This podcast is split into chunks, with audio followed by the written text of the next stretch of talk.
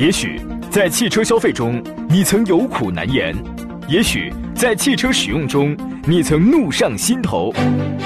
公平公正、合理合法，维护每一位汽车消费者的正当权益，抵制黑幕、欺瞒、陷阱，监督汽车生活公正合法，是我们义不容辞的责任。这里是山东交通广播汽车投诉维权节目《汽车帮》。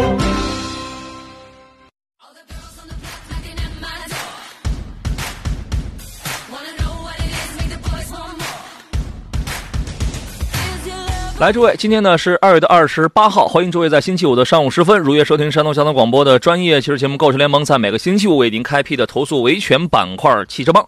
哇，我们的节目再度在星期五的时候为您开拔起航了。我是杨洋，在济南问呃问候全山东的汽车朋友。马上又要到周末了，这个周末呢气温有一些冷，情况特殊啊，好在也不出门，在家呢好好的休息吧。下周一咱们再见的时候呢，那就是三月份了，离防疫的最终胜利我们又近了一步，对吧？所以此刻咱们还需要再接再厉。呃，在家没事的时候呢，欢迎看看我的视频直播啊。先做一个预告，今天、明天晚上呢，我将有两场视频直播，做个预告吧。今天是二十八号，今天晚上的八点呢，受到奔腾汽车的邀请，我呢将在山东交通广播的微信公众号的视频直播间里面啊，现场与诸位见面，送福利，聊任何你关心的和奔腾有关的汽车问题，帮你来这个通过啊这样视频面对面的方式来选车买车。届时呢，奔腾汽车还给诸位准备了购车优惠，还有各种抽奖。活动啊，现金红包啊等等，一定要记得要参与。今天晚上的八点，我们准时开始啊。方式非常简单，在山东交通广播的这个微信公众号上，你进入进入，然后找了那个看直播就可以了。另外，明天晚上呢是呃，我们和长安汽车二月二十九号，同样也是晚上，这个可能早啊，这个可能是七点多就开始了，你要记好哟。我们跟长安汽车，我们搞的第二场的这个呃网络购车专场直播，健康长安，安心出行。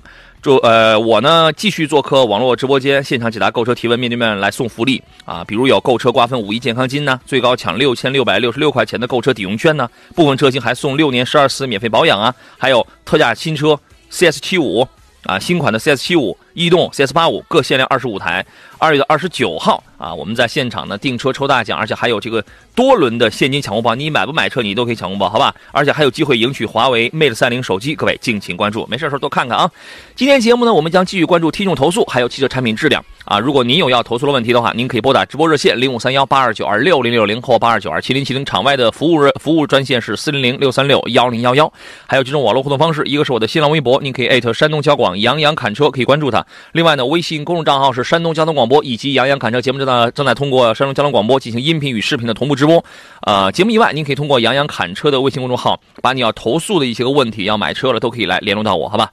今天呢，和我共同讨论各位问题的是来自，首先是来自中国汽车工程学会的高级工程师焦建刚焦老师。你好，焦老师。哎，杨洋好，听众朋友上午好。今天这个节目啊，我们依然要关注上周咱们接到的关于凯迪拉克发动机气门断裂的那个投诉，咱们还得关注这个事儿啊。所以说呢，还要麻烦您全程来收听一下我们一些个进展啊。我们先说一个题外话啊，这个车主的车呢，由于他出了质保期了，如果焦老师你此刻你就是凯迪拉克的这个厂方了，你就是厂家代表了，以你对他们的这个了解，你会怎么做？嗯，朋友。通用的做法我不是很特别了解，呃，但是从厂方的角度来讲，确实是不好说。因为厂从厂家的角度来讲，他肯定有一个统一对外这个口径。嗯，呃，应该说是压力不够大的话，他们我估计很难有很多的反弹。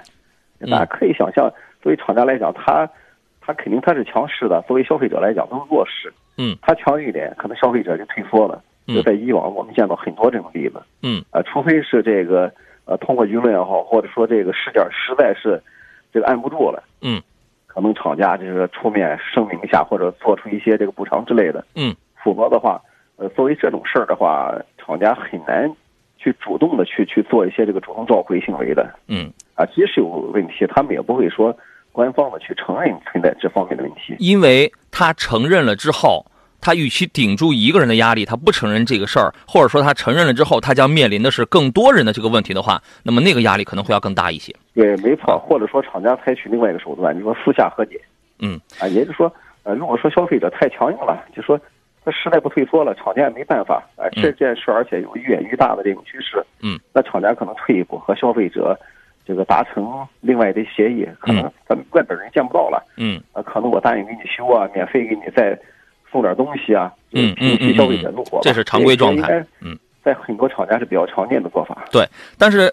给我们投诉的这位张女士，其实她的这个车的一个关键的问题在于她的车出了出了质保了，对吧？我这个特别的重要，这个特别的重要。我们先回顾一下这个事情啊。东营的张女士呢，她几年前从东营凯通凯迪拉克 4S 店买了一台进口的 ATS，啊，这个如今呢，在车辆使用六年九万公里之后，已经出了质保了，对吧？发动机的这个气门呃气门，发动机的气门出现了断裂了。那么根据张女士反映说啊，车也没有碰撞，也没有进水，都是正规啊这个正规使用的。呃，在最终气门断裂前二十天的时候呢，张女士到这家四 S 店去做保养，她就那个时候她向这个店的维修技师反映过，说感觉发动机那个时候就有异响，但维修技师呢以电脑未报故未报故障码为由，告诉车主啊，你先这样开着。如今二十天之后，气门断裂了，维维修费呢比较高，需要八万块钱啊。于是呢，张女士她就质疑啊，是不是这个车辆质量有问题呀？于是上个星期五投诉到了我们的这个节目当中。上周节目呢，我请进来东营凯通四 S 店的这个代表，他们的态度呢是这个问题反映给凯迪拉克的厂家之后呢，厂家以车辆出了质保期了，需要自费为由，不承担任何的修理费用。四 S 店也表示无奈啊。迄今为止呢，我个人态度啊，我依然觉得是两个方面啊。第一。现在的车这么不耐开吗？六年九万公里，发动机气门就断了吗？这个是个例呀，还这个这个还是怎么样？因为我因为我们也开过很多很更便宜的车，六年何止六年九万公里啊？我们现在十十几年的我们也在开着，对吧？而且呢，上周节目当中我也提到过了，来自车之网同样投诉凯迪拉克 ATS 就是国产版的 ATS L 气门断裂的也有。也有车主遇到这个问题了，那么这个到底是极个别的事件，就你们几个人遇到了，还是说是质量问题啊？第二一个呢，我的一个观点，我这个我的一个问题是什么呢？从三包法的规定来讲的话，车主现在让他不能百分之百的腰腰杆硬的一点，是在于他的车出了质保期了。所以说，正是因为这几个字出了质保期这五个字，厂家才得以腰板硬，懂吧？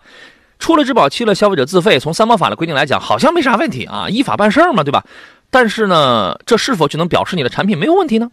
它它也是不一定的嘛。另外呢，当消费者的商品遇到了问题，厂家仅仅是以一句“已出保已出质保期需自费”，我觉得啊，是否在这个处理问题的水平跟质量上让消费者寒心呢？因为买车的时候我们听到的语气啊、语调，它不是这样的呀，对吧？我去买凯迪拉克的时候，而且张女士她家里还有两台凯迪拉克。他去买车的时候，这个他的态度不是这样的呀。上期节目播出之后呢，车主张女士后来接到了上汽通用凯迪拉克厂家的电话啊，厂家的态度啊跟服务水平会有变化吗？我们现在请出张女士，请她亲自来讲一讲。来，导播，来，请进张女士，你好。哎哎，你好。你好，女士。呃，说一说后边的事情吧。嗯，上周一上午的时候，那个他们厂家给我回电话了，他们的回复和之前仍然是一样，态度很坚硬，就是说。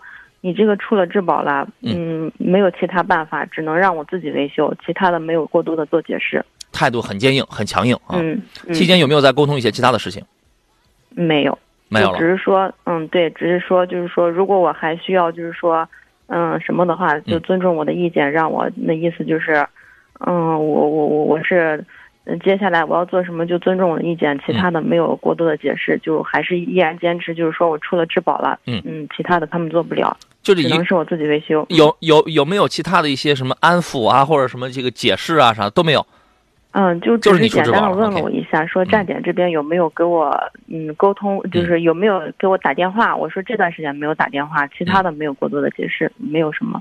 OK，好的，先不要挂电话，我们先去广告，回来之后咱们接着聊这件事情。好了，各位，我们继续回到节目当中。大家要听一下，呃，上周我还有这一期的节目啊，连起来呢，你可以，呃，每个人一定会有自己的一些个判断，会有自己的一些个标准。但是，我想请大家来听一听啊，你心目当中的凯迪拉克，你心目当中的这个豪华车啊，我，呃，我刚才讲，我说这个根据三包法的相关规定，仿佛没有什么问题啊，对吧？好像厂家的这样的说辞，它没有什么问题，但是就是没有人情味儿。懂吧？就是没有人情味儿啊。呃，焦老师，我是这样考虑啊。这个张女士，你先不要挂电话，因为后头我给你请到了有很多的这个智囊啊。这个我个人的观点呢，原本我觉得可以有好几种解决方案啊。比如说，第一个，你作为厂家，你可以去调查车主遇到这个问题的原因，不管是产品质量问题，还是一个就是一个一个一个偶发的这么一个个例，别人都没遇到，就张女士倒霉，就她就她遇到了。你可以去调查，对吧？再一个，诚然出了质保期，但是可以灵活的协商安抚，这叫什么？这反映出你一个二线豪华品牌的一个主动性，这个叫用心，这个叫买了你家的车，你拿车主当回事儿。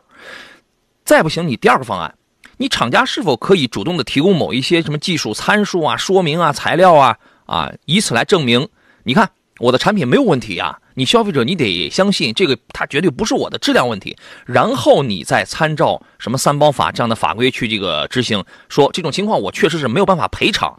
你要么不赔偿，要么你酌情协商，这个也叫一种处理的水水准，啊。但是呢，凯迪拉克的厂家他采取的是第三种方案，是下下策，就是但是对他们来讲是最省时最省力，但是却是让消费者最难过的，就是甩给你一句话，至此就是那一句话，你这个车出了质保期了。不关我的事儿了，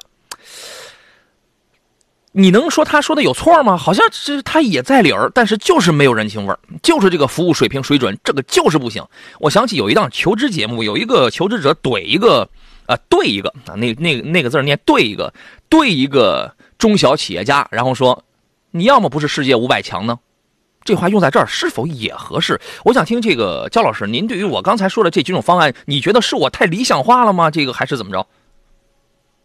呃，其实这几种这个处理的方法，在四 S 店都是比较常见的啊，或者说厂家，当然了，厂家更多的是采用你所说的这个第三种啊，因为这最省时、最省时的、最省力的。嗯。而且作为消费者来讲，他他把这个谁让你出了质保期了，拿出来了，一下就把您给追回去了，可以讲，你很难去追问这些这个啊发生问题它背后的原因。嗯。啊，是否是属于这个车辆的呃制造缺陷？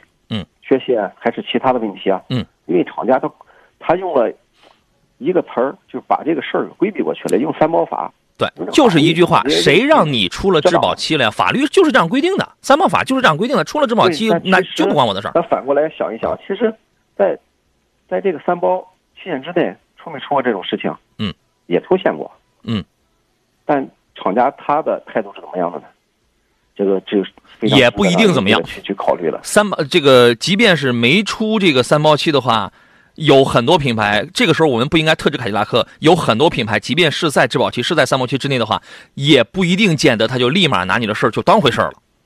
对，而且很多时候会你出了质保期更不当回事儿啊，对吗？包括你这个咱其他品牌的这个轮胎爆了，他说你不会开车。发动机这个出问题了，对呀，说你不会开车，那些车也是没有出质保期的，对吧？啊，OK，好，那咱们不管那些品牌，今天咱们不管那些品牌，所以我就觉得这个是你，这就是你们心目中的凯迪拉克，朋友们买了这个车一定别遇到事儿，如果遇到事儿，一定是在质保期之内，一定在三包期之内，好吗？如果出了三包期，出了质保期，你得到的一定也是这个答案，你出了质保期了，不关我的事儿，你自费，这就是你们心目当中的这个。美国总统座驾，我觉得张女士是不是应该特别寒心？因为你还是两台凯迪的车主，是不是特寒心？对，就就一句话把我怼出来，甚至就是像你说的，哪怕是给我一个技术上的这种支持，告诉我这车是怎到底是个怎么回事儿，我这心里是一包又觉得很生气，很很干哈？关键是我这车到底是怎么坏的？发动机为什么会出现突然开了六年九万公里就出现了这样的问题？连一个解释都没有，就直接说你这个要换发动机，八万块钱，你已经出了质保了，你自自费吧。其他的任何也没有，我也不知道车是为什么坏的，也没有任何的解释，就一句自己修车就完了。我肚子里就是憋了一肚子火，感觉。嗯，因为你买车的时候，你听到的不是这种声音跟态度哦。对呀。对吧？买车的时候，这况且我们是两台车，保养啊各方面全是从那儿做的。嗯。还。感觉之前一直是说，是感觉还还，还是算是就是还比较就是经常去都能出现这样的问题。你要是说，这不经常去或者干啥的话，可能更甚至他们现在可能都认为你这个车都开了六年了，你现在坏了又反过来感觉我有点耍无赖的那种感觉。嗯。但是我感觉你如果是。你你哪怕是给我解释清楚，或者说这车到底是什么原因导致的坏的，或者怎么，就像你刚说的，给我一个技术上的支持或者怎么样，我也不至于像现在这样就是这么生气。我感觉对他们太，这这都太失望了。对，也许这个车真的是产品质量它是没有问题的，对吧？呃，但是这个这个，因为没有做鉴定之前，我没有这种就是话语权，说他这个，呃，就是我不能平白无故的说一些东西。但是你嗯最起码从一个你们这个生产商就是专业一点的角度给我讲一下这个问题，让我嗯就是最起码能理解或者转过来。那你总不能说这个车开的好好的，跑了九万公里。它就坏了，谁家的车说是跑九万公里就一下子就不行了？嗯更何况这个还不是说一个，呃，就是说这个车买的时候还不便宜，嗯，这一点我很不能接受。当时为什么买进口的？是因为总是觉得这个进口的肯定要更好一些啊，这个啊怎样怎样，对对吧？对，考虑到这些问题才买的。为什么选择它？就觉得它呃这个呃性能各方面刚开始也是这样考虑的，结果那开了九万公里，六年就坏了，那还不如一辆稍微普通一点儿车呢。，这个就是我之前说的，也许你的产品质量是没有问题，但是你知道，比产品质量更可怕的是你服务水平、你服务水准的这个问题。你厂家在消费者遇到了问题之后，然后呢，你逮着你逮着了他出了质保期的这一个，也不能叫短板吧，就叫这一个点吧。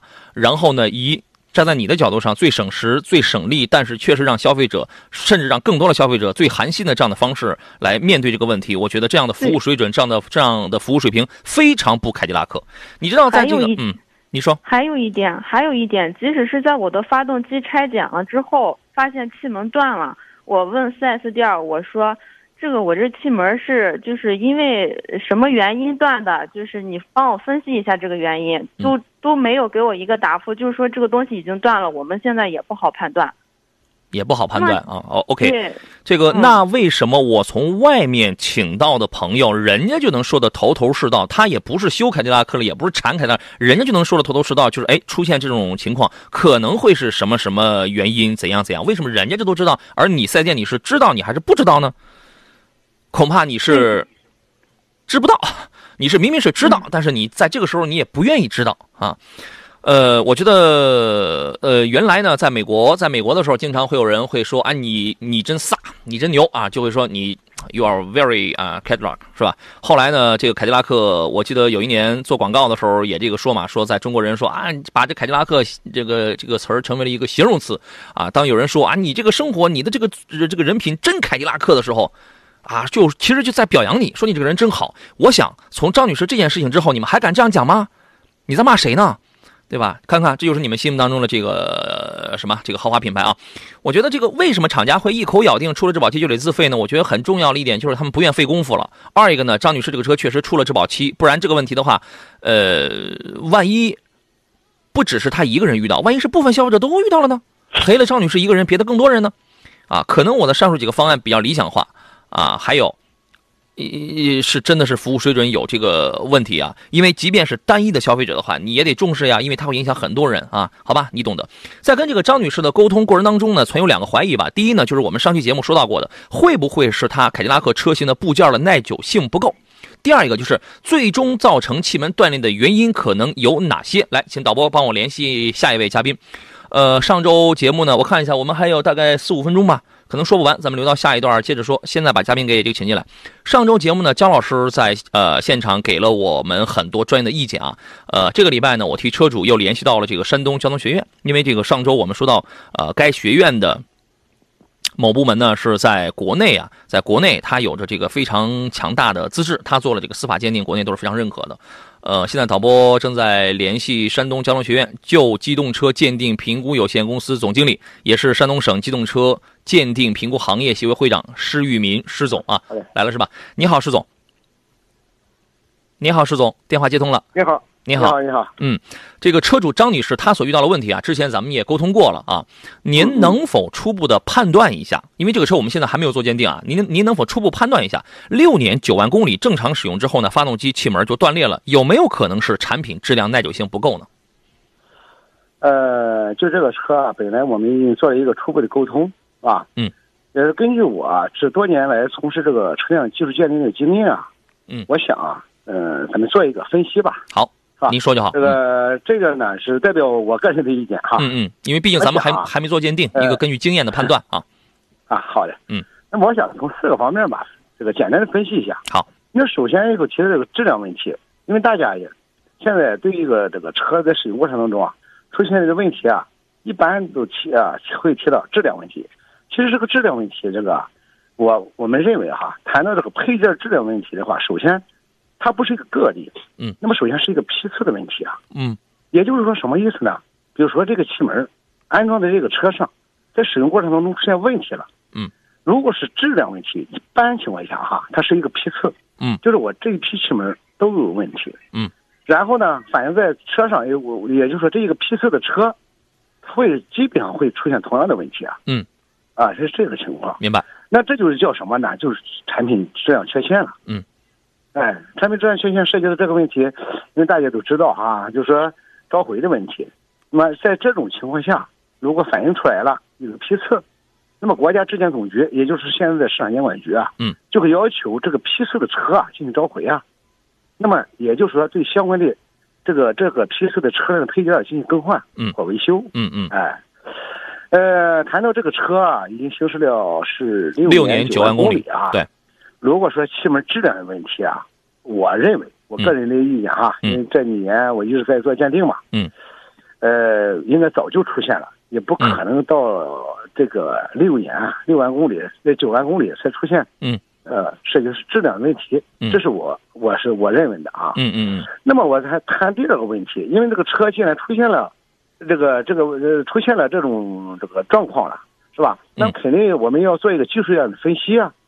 那么可能会出现哪些原因会出造成目前这个气门的断裂呢？对。那么首先我考考虑哈，如果是在保养的过程当中，比如说这个车在正常的保养过程中使用的机油啊，使用的机油的这个这个标准啊嗯低啊标号低，或者是劣质机油的话，再加上这个车辆如果发动机烧机油，那么这样会造成什么呢？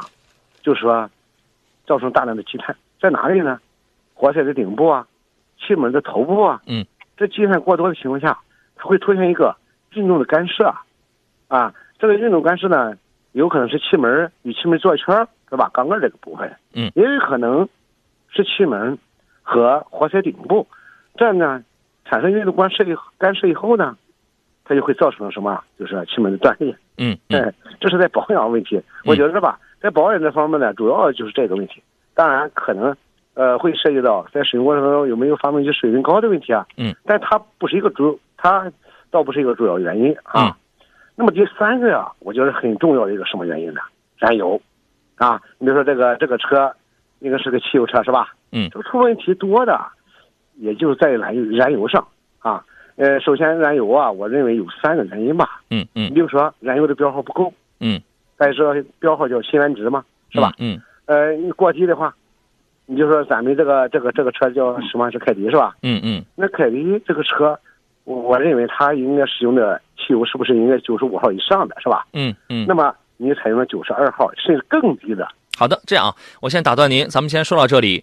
呃，我们说到了这么几个原因，先说到这个燃油这儿，先进入半天广告，回来之后呢，咱们再接着聊。也许在汽车消费中，你曾有苦难言；也许在汽车使用中，你曾怒上心头。公平公正、合理合法，维护每一位汽车消费者的正当权益，抵制黑幕、欺瞒、陷阱，监督汽车生活公正合法，是我们义不容辞的责任。这里是山东交通广播汽车投诉维权节目《汽车帮》。来，诸位，十一点三十二，这里是星期五山东交通广播为您带来的每周购车联盟星期五的特别节目，呃，专门关注汽车产品质量的呃汽车帮节目。我依然我依旧是杨洋啊，呃，今天节目呢，我们和上星个上个星期五一样，依然关注的是关于凯迪拉克。简单来讲的话，就是凯迪拉克的一台进口的 ATS，然后跑了六点九万公里，发动机就废了啊，因为这个气门就断裂了，这么一个问题啊。我们来看一下，到底是产品质量的问题呢，还是这个里边折射出这个服务水平的不行啊？呃，现在呢，我们的专家焦老师，还有车主张女士，还有我们请到的这个座上宾，来自神龙交通学院的这个施总啊，现在都在线。我先来看几个留言啊，还有人说啊，我们听众留言，还有人说通用不一直都是这个德行吗？还有人说这个气门断裂是质量问题吧？还有人说九万公里就换发动机，这还叫车吗？还有人说，个人观点，在中国买通用的车呢，凯迪、欧宝、别克、雪佛兰都不考虑，我只信赖上汽通用五菱之光啊，或 或者上汽通用五菱宏光。但是人呢，你得有更高的一些个追求，你这个不能说这个我们去为什么他去买一台进口车？因为他就相信这个这个品质啊，家里还两台呢，对吧？我现在我甚至怀疑张女士她另外一台凯迪拉克到底还准备要怎么处理的这这个这个这么一个问题了。还有还有听众说，一直怀疑过期不保这东西合理吗？对，今天我们就遇到了这样这个事儿了，对吧？说尤其是对于常理上不该坏的东西，是不是出了问题只能看品牌的担当了呢？其实我真的我一直觉得，关于这个期限的，关于什么这个三包法什么什么规定的这个这个期限的问题。但你不能没有，它一定它得有个期商品嘛，它它它得有个这个保质期，它得得有个期限。但是出了期限出了问题，你这个你到底怎么弄的问题？我觉得这个真的是值得商榷的啊。我们首先再次请回这个来自山东交通学院的施玉民施总啊，你好，施总。好，杨洋你好。嗯，刚才你给我们总结了三个原因啊，我回忆一下，第一个好像说的是保养的问题，第二个可能是润滑跟积碳的问题。是吧？第三个，咱们刚才说到了这个燃油，是吧？现在关于燃油的问题呢，刚才我谈的是，因为涉及到燃油问题啊，有三个方面嘛。嗯。刚才我说到的第一个方面，嗯。那么第一方面就是燃油标号低的问题哈。嗯。有可能在正常使用过，在加油过程当中啊，这个加了以后就是标号比较低的，是吧？辛烷值比较低的有的这个汽燃油呢，汽油呢。就造成什么啊？就说在工作过程当中啊，产生爆震。好，这样的我先打断您。这样，那个施总，我先打断你，因为我们车主就在线啊。这个张女士言简意赅的来来来说一下，有没有这个加这个不太好的油啊？这个或者是怎么样的？对啊，这个我可以确认，就是我一直加的是中石油的九十五号汽油，就这个车一直没有加过其他的汽油，就是从你有没有给别人用过？到现在没有变过。有没有给别人用过呀？呃，这个我确定，就是。除了我跟我对象，我们两口子之外，这个车就其他的人没有碰过，就没没没接触过这个车。前面说了那个机油润滑呀，什么这些都是常规保养的吗？这个就是说，从买车到现在一直是在 4S 店做保养，就包括加油的发票啊，因为我有发票的需求，发票还有保养的发票，这些我都可以提供。好，没有到外面。嗯嗯。好，那么我们现在讨论的就是产生你这个气门断裂的一些个原因和可能性的这个问题啊。来，施施总，请您继续。好，这样的话，呃，刚才这位女士也说了哈，采用的一直是使用的是中石油的，呃，中石化是吧？中石油九十五号油汽油。嗯。那么也就是说，如果说中石化啊，从这个信誉上，应该说他们的汽油燃油的话，应该还是不错的，是不大家公认的，是吧？也就是说，这就可以排除了以后涉及到汽油的含的杂质问题。呃，加的汽这个汽油的标号低的问题，嗯，以及是吧，还有涉及到这个汽油里边含有角质的问题，那就排除这个方面问题了，是吧？嗯，还有什么其他可能呢？好，那就是一个机械原因是不是还存在？嗯，那么机械原因啊，有这么几个，有这么两方面吧。我我主要是考虑到，呃，如果说因为配气相位是吧，配气机构啊，主要咱们谈到配气机构的问题哈。如果说配气相位不正确的话。那么这样会造成什么呢？就气门与活塞之间的干涉啊，是吧？又碰他们就是活塞与气门碰在一块儿了，这样会造成气门的头部啊损坏。嗯。那么另外还有一种情况，刚才咱们之前交流的时候啊，嗯，说这个车啊在使用过程当中已经听到发动机有异响啊。对，二十天之前就已经听到了。对这个异响呢，这个有可能，当然有可能是这个从这个气缸里边发发出的。但更多的应该说是因为配气机构啊出现了这种异响，那么异响的产生呢，呃，一个是就是说出现了过度的磨损啊，或是某个部件的断裂啊、损伤啊，这种情况都会出现。比如说，凸轮轴的这个非正常磨损，嗯，是吧？那么因为凸轮轴是驱动气门工作的，那么这样会造成一个就是可能在力的传递方面啊产生一个干涉，嗯，那么造成气门的。损坏这是有，嗯，另外呢，那么气门弹簧，啊，气门弹簧断裂，因为气门弹簧的断裂，这是是一种普遍现象，很多会出现这个情况，嗯嗯。那么气门弹簧断了以后，它的高度不够，那么使气门的运动轨迹啊会出现这种问题，是吧？这个运动这个呃跟进呀，是吧？就是出现了问题。那么这种情况呢，也可能会造成气门的断裂，哎，因为气门的锁锁块啊。呃，脱落的话，也可能会出现这个情况。嗯，好。但是呢，是否还有其他的一些非正常的这个情况？嗯，应该是也有可能。嗯，因为啊，我也没去现场去看，是吧？嗯，对。呃，只有到现场进行的拆检、这个检查、测量，嗯，才能找出真正的，我就认为哈，真正找找出发生这种情况的真正原因在哪里。好，呃，施总，你知道这个我最后一个问题啊？你知道这个张女士之前存在一个疑问是什么？因为就像你刚才说的，二十天之前她就听到发动机有异响了，但是去四 S 店呢，四 S 店这个维修人员是以呃这个电脑没有报故障码为由，就是说白了就是没查出来吧，对吧？然所以车主他就怀疑啊，会不会就是因为那个耽误了，才导致后边的更严重了，直接就气门断裂了呢？有没有这种可能性？呃，首先是这样哈，嗯嗯，开始说的是利用解码器或者说电脑检测仪检测了以后没有报故障码，是吧？嗯所以说是他认为这个是作为四 S 店，就认为说是没问题。我觉得这个是没有什么道理，嗯，是吧？机械部分的一些故障，是吧？电脑检测仪是检测不出来的，嗯嗯而呃，只有说上次我是我们也说了这个涉及到事情哎电控系统。嗯那么这样的情况下，我怎么认为啊？就是个人认为啊，嗯，就是说作为这个修理工啊，比如说这个修理工确实说这句话了，我们怎么去证明呢？呃你说他是是没有责任心呢，还是说是他技术技术水平差？这很难说。按道理说，应该出现了异响以后，这种情况下应该是经这个告诉这个车主啊，嗯，这个车或者说不能跑，应该进行检修了。嗯，如果及时检修的话，我倒是认为不会，他应该不会出现目前这个结果吧。有可能不会出现今天这样了，对吧？但是那但是呃，我们这周几我跟施总我们在私下在交流的时候，其实我俩呃也也也这个考虑了一个问题，就是作为这个张女士，我们怎么去证明人家当时修理工说过这个话呢？现在就是这样，对吧？如果说是消费者想不到的啊，消费者都很善良的。证据的问题，这就是呀，我们在做鉴定的过程当中啊，就是首先第一个要求证据，证据不足啊，不足的话，呃，这种情况呢，你说在追究所谓四 S 店或某些人的责任的话，嗯嗯，没也是没法追究的。所以说这个嗯这个事儿咱们待会儿交给律师或者说是你有这个文字性的东西啊，嗯啊，这个东西还可以。嗯如果说只是说啊，他说过，这种情况作为鉴定，我们一般都是接受法院委托的一些鉴定嘛。嗯但是我们主要在程序上要求的就是证据，嗯嗯，哎，证据是第一位的。没有证据的话，你不能是捕风捉影，或者说是没错啊，差不多。我分析的是这样，那不行，是的啊那就。看看要靠证据。对，嗯好，呃，张女士还有没有什么技术方面的一些个疑惑啊？您可以现场的问问施总，如果没有的话，我们可能就要给把这个电话给挂掉了，有吗？嗯呃，我暂时没有了，我已好的经都听得很清楚了。嗯，好的，那非常感谢施总。呃，车主这边如果有问题的话，我再麻烦您，好吧？好的，好的，好嘞，再见。嗯，好嘞，拜拜，嗯拜拜啊。嗯。这个来，请导播帮我连线今天下一位这个嘉宾张女士。刚才我们谈到了这个证据的这个这个问题啊，确实是这样啊。你说人家，你让这个修理工他给你修了，他没修好，这是一种情况。第二种情况是，他说你这个车没有问题，他没给你修。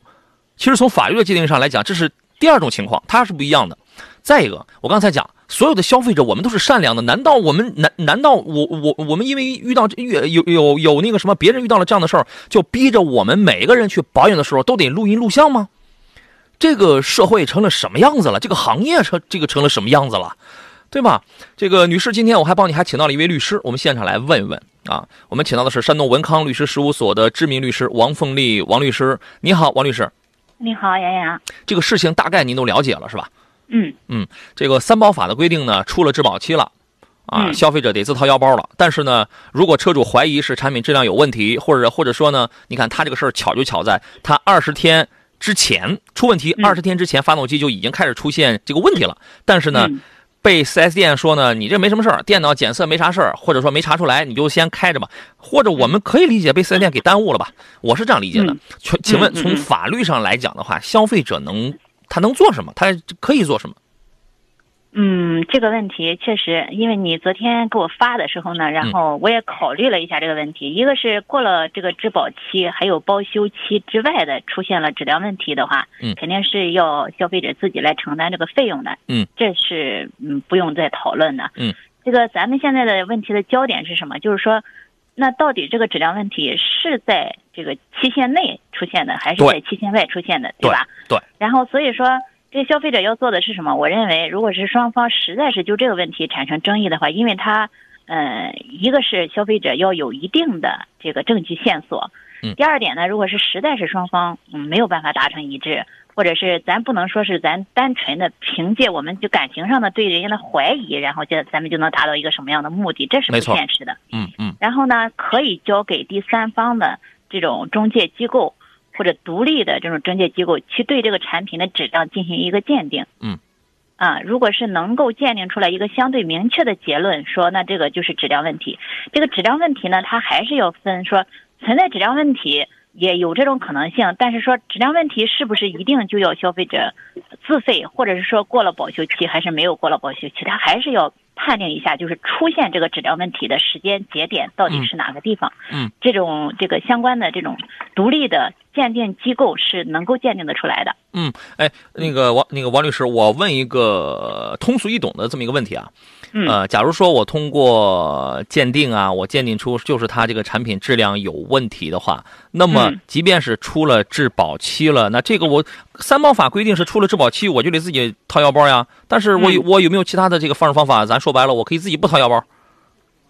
嗯，是这个这个问题呢，就是好多人之前也都问过，嗯说它既然是个产品的质量的问题，为什么需要我们自己来掏腰包？对，是因为它已经就是说它这个任何一个产品，它是有一定的使用期限的嘛。嗯嗯就是如果是它超出了这种使用期限，而且在使用期限之外再出了问题，那到底属不属于它的质量问题？还是说质量问题一定导致了这个问题的出现？嗯这个是是问题的关键。所以说，如果是呃鉴定出来是质量问题，还是要区分它在不在的这个范围之内，在实践的范围之内。嗯。你看，我们办任何的事情呢，即便我们心里你从行业、从技术方面你再明白里边的事儿，但是还是要根据一些个法规的一些规定、时间、限度，还是要根据法规的规定来做。我们先进广告，马上回来。好了，诸位，回到我们今天最后一段的节目当中，我们还有十分钟啊。呃，我要问一下王律师一个问题啊，呃，如果说假呃，假如说我替张女士来问这个事儿啊，假如说我要走这个法律诉讼的这种模这呃这个这这个个程序当中来，这个路这个对这个路吧，那么中间的这个过程，包括最嗯终会有几种结果，分别可能是什么？您您能不能现场大致的给我们来讲一讲？嗯，也就是说，还是取决于我刚才说的它这个鉴定的结果嗯。如果鉴定结果时间节点可以截止到这个包修期的范围之内的话，当然了，这个厂家要承担相应的质量责任。如果是这个鉴定的结论鉴定出来说是确实是是在这个什么，它这个质量是没有问题的，嗯或者是说即便是有问题，但是这个时间节点是在包修期或者三包有些有效期的这个范围之外，嗯，可能还是需要他要承担这个不利的诉讼后果。嗯所以我觉得这个问题呢，今天说到这里了，我嗯利用这个时间，我想给大家就是说，还要看一下这个，因为咱们国家的这个三包有效期啊，还有车辆的这个包修期啊，它是不太一样的哈，嗯嗯两者是有这个区这个区别的。所以说这个车呢，还是要根据每个车的不同，因为它每个零部件的包修期其实也是不完全一样的。嗯，所以说还要看你的这个零部件，就不要不要只看这个车是三包期已经过了或者怎么样，嗯那要看你那个嗯嗯嗯具体的零部件的包修期有没有过，这个也很重要啊。对啊、呃，张女士，您是否有一些法律方面的问题啊，想问一下王律师呢？嗯，呃，嗯，暂时现在先没有，我我我我也听得很清楚了。嗯，嗯是吧？嗯嗯，行嗯嗯，那那我们就先到这儿，好吧？嗯谢谢王律师谢谢啊。车主这边如果有其他的需要，我再麻烦您。好嘞，再见啊。嗯好，再见，嗯。好，呃，我们焦建刚焦老师现在还在线是吧？其实我们刚刚是听了，本来上一上个礼拜的节目，焦老师就给了我们很多的这个专业方面的一些意见。然后今天呢，我们又请了司法鉴定这方面的这个专家过来。虽然他现在还没有见到这个车子，但是根据他以往的经验来判断，我总结为一句话，他说的第一条呢，其实就是说，如果说它是一个部件问题的话，第一，它可能是会是一个批量的问题，可能很多人已经遇到了。第二一个呢，如果是一个部件的问题的话，根据经验判断，有可能不会等到六年九万公里才爆发出来。啊，它可能是这么一个观点，然后后边谈的第二块的内容呢，就是说可能会导致气门断裂的种种种种的一些个原因。然后呢，我们又请了律师，然后律师来判断之后呢，其实对于这个证据还有这个鉴定之后部件耐耐久性，呃，这个部件质量的这个时间的节点，部部件出问题的时间节点，这个是一个重要的一个砝码，但是全部都都建立在先鉴定之后的这么一个基础上。姜老师，呃，说到这儿，您一直在听啊，您给我们来汇总一下，您此时此刻的意见是什么呢？呃，根据律师的这个提法的话，确实从目前来看，整个这个这个所有的这个事情啊，对消费者确实是不是很特别有利。因为我我也听过咱们这个司法鉴定机构这个负责人这个说法了，嗯，他的说法还是有一定道理，啊嗯，但是现在最大问题就是，呃，对这个整个产品的质量，啊，包括，啊包括它是否有没有质量问题，现在最大的问题就是说，它这个质量问题，如果说按照这个汽车三包法来看的话，啊，即使存在质量问题，也出了三包这个规定了，这个确实难最难最大，在这个地方嗯。啊，是否有没有这个其他的一些关于产品质量那个法规或法则，嗯。是高于咱们汽车三包法之上，对，呃，只能从这方面去去寻求帮助。另外一方面的话，我们我建议咱们这个消费者可以从另外一方面，呃，去和四 S 店进行沟通，因为毕竟四 S 店在现在当前这个车辆这个发动机损坏啊、这一块来看的话，他们还是还是有一定责任的，我是这么这么认为，因为毕竟呃这个车主在发现这个车辆有异响的时候，去四 S 店啊、进行过检修，嗯。而四 S 店并没有把及时的把这个这个故障原因找出来，而你这工人技术不行啊对吧？其实我们我认为，咱们张女士去打这个官司的话，就可以从第二项，比如说我通过这个鉴定去找到底是哪一个部件发生的。呃，如果说是气门断裂啊，包括咱们四 S 店就讲气门断了，那气门断了原因是不是气门弹簧同时也断了？而这个异响在是不是在二十天前就已经出现？